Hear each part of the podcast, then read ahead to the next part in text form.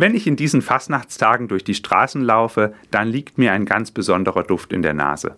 Besonders gut duftet es um die Bäckereien.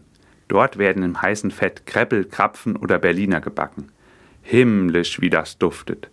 Ob klassisch mit Hagebuttenmarmelade, mit Schokocreme oder mit anderen Köstlichkeiten gefüllt.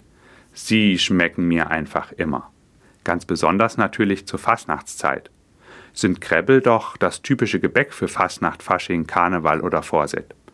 Ganz egal, wie die Zeit bei Ihnen heißt, eines ist all diesen Namen gemeinsam. Es geht um die christlichen Wurzeln dieser Zeit. Fastnacht oder Vorsit bezeichnet die Nacht oder den Vorabend vor dem Tag, an dem das Fasten beginnt.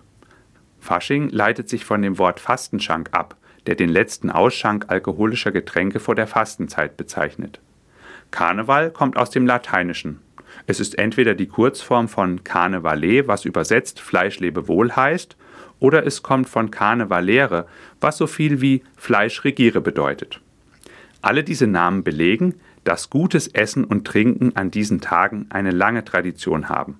Denn unmittelbar nach dem Karneval beginnt am Aschermittwoch die sechswöchige Fastenzeit. Unsere Vorfahren haben sich viel strenger als wir heute daran gehalten. Deshalb genossen sie vorher noch einmal das Essen und Trinken in vollen Zügen.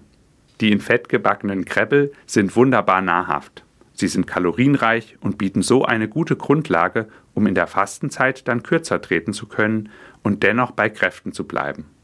So gönne ich mir heute zum späten Kaffee auch noch einen Kreppel. Genussvoll lasse ich ihn mir schmecken. Mich lädt die Fastnachtszeit nämlich auch abseits von allem Trubel und Klamauk jedes Jahr neu dazu ein, mich zu freuen, zu genießen und dankbar dafür zu sein, was mir alles an Gaumengenüssen geschenkt ist.